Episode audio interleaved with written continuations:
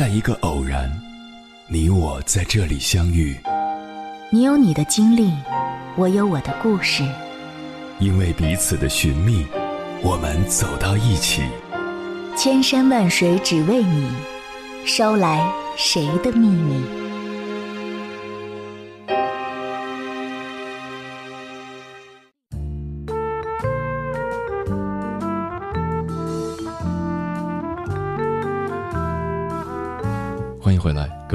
夜行者，这里是正在直播的中国交通广播，千山万水只为你，深夜不孤单。我是迎波，绰号鸭先生。我要以黑夜为翅膀，带你在电波中自在飞翔。历史的经验告诉我们，大部分人永远都在重复历史、画圈圈，所以才会在某些时候觉得自己一事无成。如果能在往复中通过思考总结规律，并用规律指导自己，最初的小圆就有可能变成自己想要的大圆。接下来，千山万水只为你，跟朋友们分享的文章名字叫《二十多岁一事无成，怎样才能从现状中走出来》，作者许先生。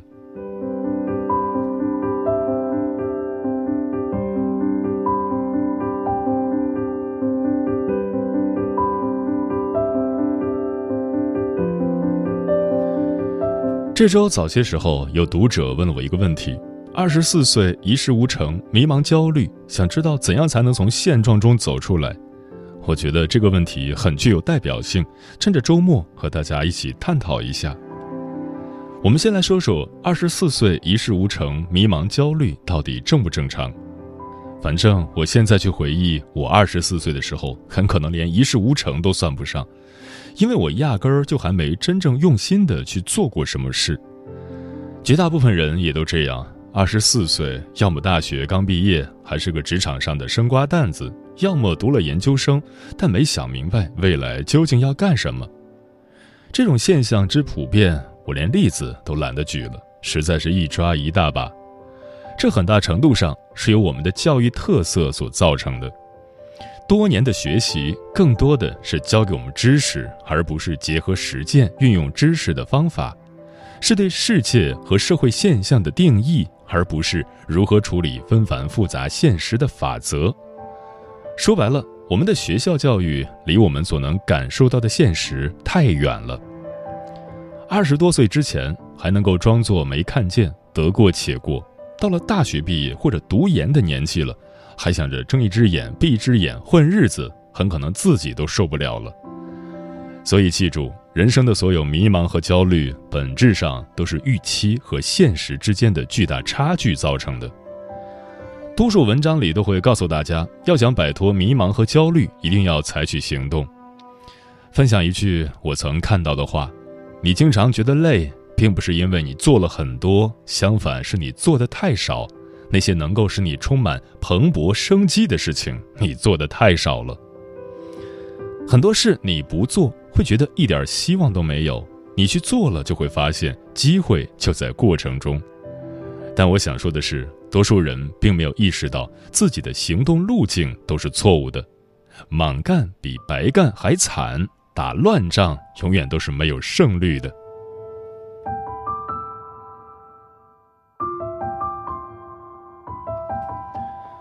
我读大学的时候，年级里有一个神人，神到我将他的故事随手写下来投稿，都能获得某小说大赛的奖项。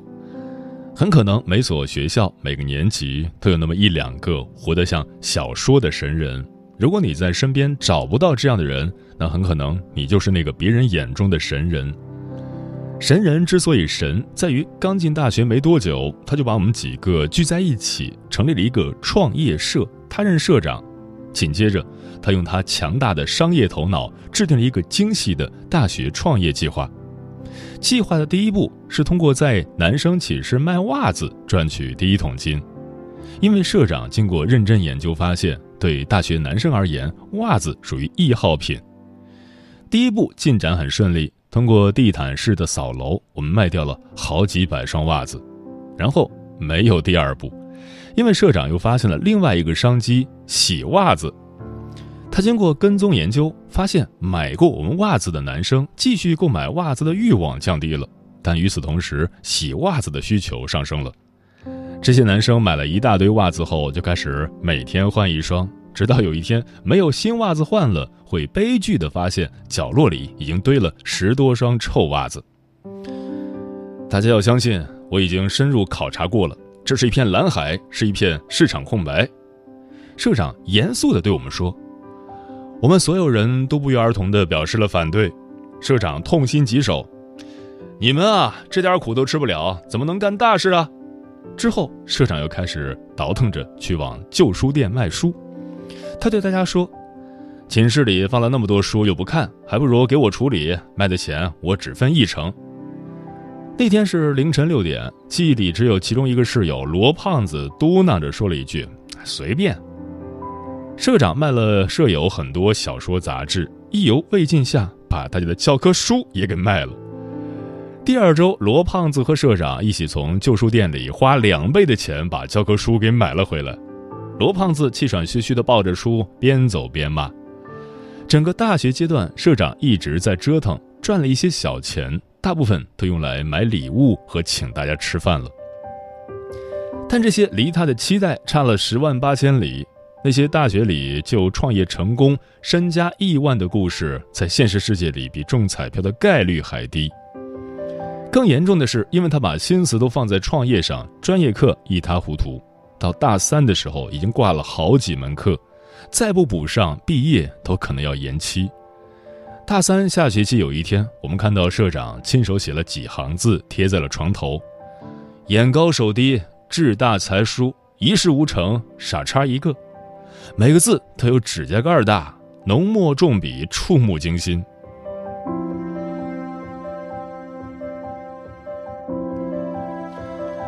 我讲这个略带传奇色彩的故事，是为了告诉大家，行动比不行动要好。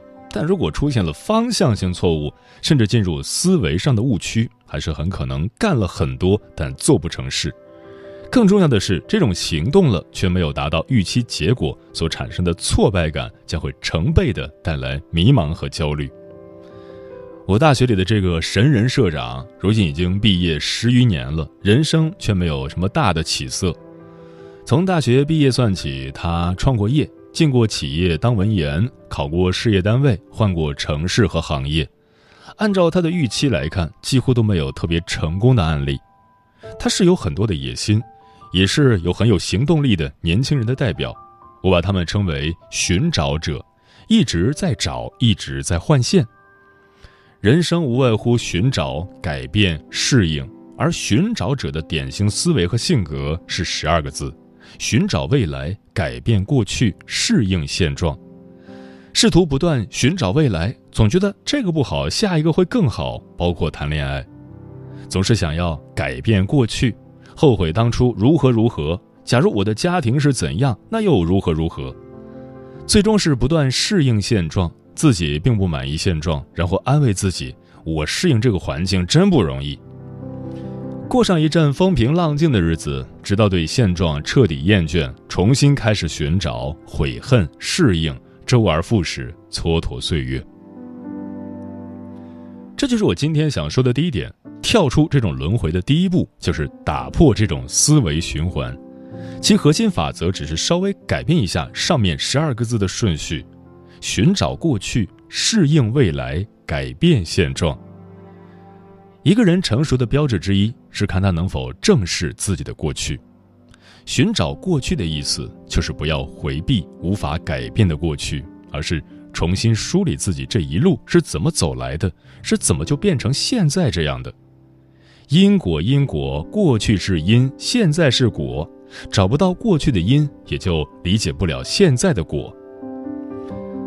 富兰克林说过：“这个世上最难的事就是认清自己。”你只有去对自己的过去、现在做全方位的反思总结，找到导致你现在痛苦、困惑、迷茫的问题根源，才可能知道未来应该怎样去改进，应该寻找什么样的路径。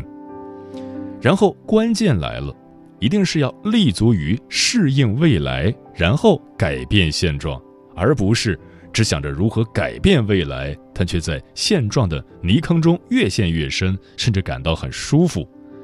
他们的区别在于用你想要去适应的未来牵引你改变现状。你觉得自己未来应该是什么样的？应该在哪里？在做什么？从未来更理想态的你出发，去改变现在不符合未来的地方。这种思维就是改变者思维。举个例子，发现者有点像渣男，对每一个女朋友都是先经历热恋到厌倦的全过程，最后以性格不合为由分手，然后再去找下一个能更符合的女生。而改变者更像是一个泥塑手艺人，管手里面是一坨什么样的泥巴，靠着心里想的未来要捏出一个什么样的形状，然后一点点的粗磨细抠，最后硬生生的捏出自己想要的东西来。某企业家曾说过三句很有名的话：第一，企业请你来是解决问题，而不是制造问题的；第二，如果你不能解决问题，你本身就是问题。第三，你能解决多大的问题，就能做多高的位置。这三句话可以完美解释多数人为什么不断尝试却一直没有出路，因为所有的尝试都是在制造新的问题，而不是先解决好原有的问题。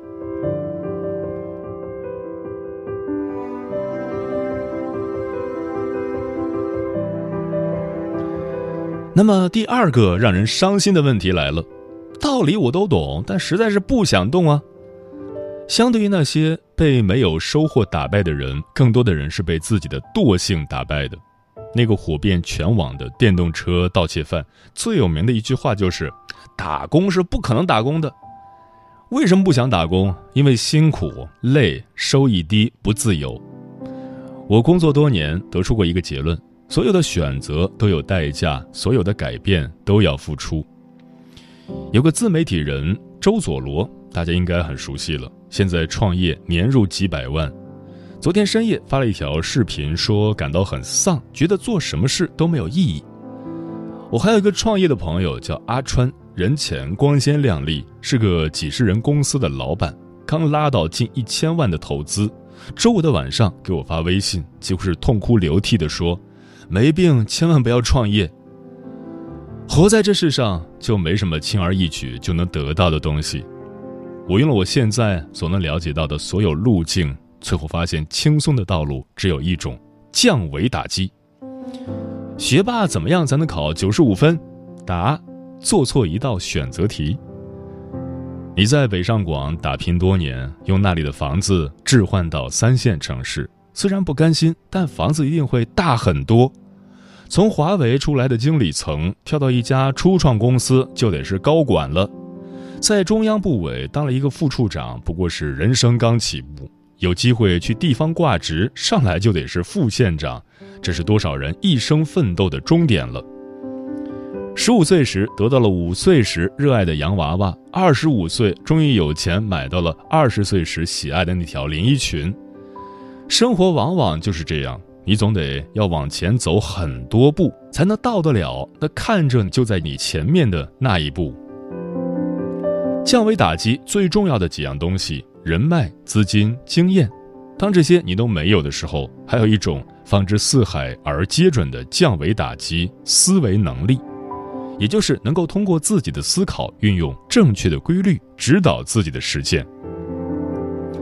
记住，世界上百分之八十的人都不会主动运用规律，只有极少数的人才会用规律来谋事。规律的来源，一是习得，有人教，有地方学；二是总结反思，打一次仗，总结一次经验，避免在同一个坑里摔倒两次。如果每一次吃了亏，换个时间再摔一次，连摔的姿势都一模一样，不迷茫不焦虑才怪呢。当你知道了一个道理。一定要去生活中验证它。这里重点说一下怎么去运用规律。很多人三十多岁了，做人做事还显得不成熟，就在于从没有试图从生活工作中去总结规律，再用规律来指导自己。要想运用规律，首先要记得这些规律。中学时的数学定理、物理定理，本质上也是一种规律，一定要熟记熟背。生活中的规律同样如此。那些你觉得有道理、有指导意义的东西，看到了就要记下来，然后反复去看，反复记忆。比如，你可能收藏了很多公众号文章和视频干货，会没事儿就翻出来再温习一遍吗？我会的，哪怕是自己总结出来的规律，如果记不住，也等于没用。然后把规律固化为原则，规律是认识，原则是规律指导下的经过多次验证、行之有效的行动指南。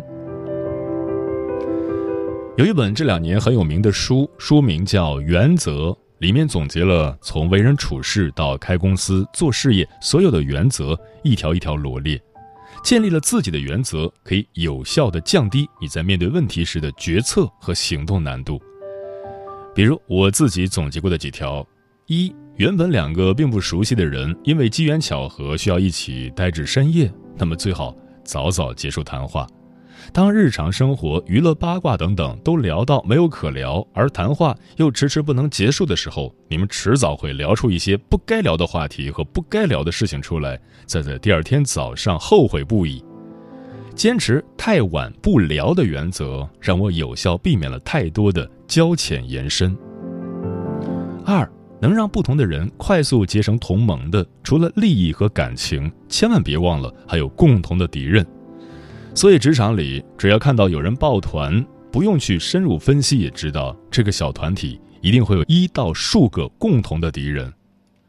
用这个原则，让我很容易在一个新的环境里找准自己的定位。三人和人之间可以是工作之交、利益之交、娱乐之交、吐槽之交、游戏之交，甚至是二次元之交。没有经历过什么生死之事，就不要轻易谈什么生死之交。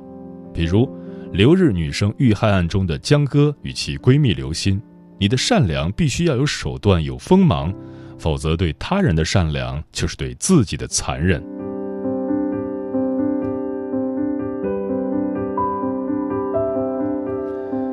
现在你一讲原则，就会有人来讲灵活。原则是什么？就是不以时间地点为转移的为人处事的基本方法。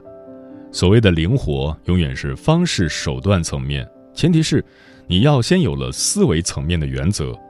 都成年人了，价值观还不停的摇摆，一会儿受这个影响，一会儿受那个影响，是非常危险的事。说了那么多，最后说一个更关键的东西——心态。郭德纲说过一句话：“没有机遇，才华等于狗屎。”而机遇这种东西，多数时候都是可遇不可求的。你只能先做好自己的准备，思维上的、做事方法上的，然后在时间的长河中等待时机。从概率论上讲，每个人这辈子都会遇到数次改变命运的机会，所以。不要觉得是自己遇不到机会，更多的应该是想想机会来了，自己能不能抓住。在这之前，调整好心态，利用好时间，打磨自己。我经常说一句话：大器晚成的人，年轻的时候也没有闲着，从来不可能。每个人年轻的时候天天就躺着，然后过了多少年，突然就大器晚成了。时间就像爱情，你不辜负他，他才不会辜负你。再叛逆的青春都会成为过往，时间浪费了也就浪费了。站在当下，你无法再去改变之前走过来的路，但从此时此处开始，不同的心态和行为选择却可以决定未来的走向。不要妄想一夜成名，一朝得志。那些最成功的人，关于胜利最重要的法则也是积小胜为大胜。电影《肖申克的救赎》里，安迪在绝望的高墙里，在一生都将在监禁中度过的既定命运里，还能选择一点一点为自己的未来创造可能。没有二十年里一点一滴的谋划挖洞，就不可能有最后逃出监狱后的拥抱自由。最后，我想再跟大家分享维克多·弗兰克尔在《活出生命的意义》这本书中的一句话：“人所拥有的任何东西都可以被剥夺，唯有一样东西是不能从人的手中夺去的，那就是在任何环境中选择自己的态度和行为方式的自由。”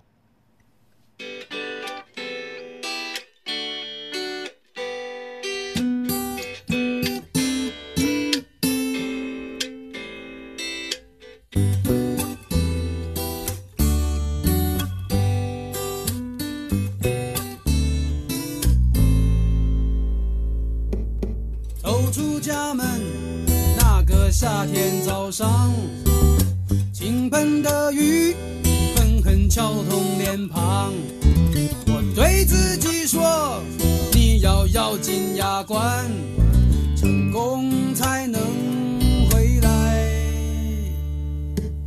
一事无成，躲在公寓床上，邻居老人叹息当年时光。他说：“孩子，人生这么短暂，抱紧你的梦想，别跟我一样荒唐。趁着梦还在你前方，紧握住不要放。你只有这一次选择，梦还在你的前方，忍着痛向前闯。别忘了你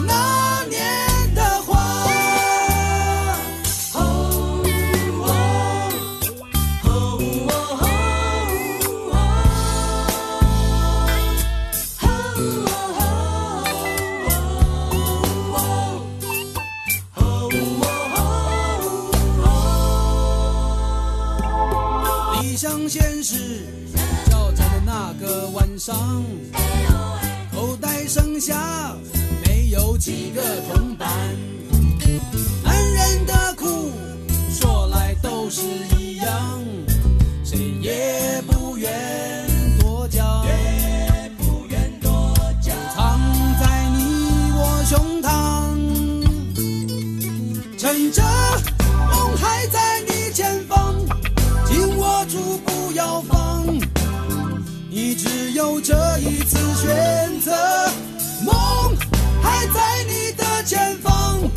忍着痛向前闯。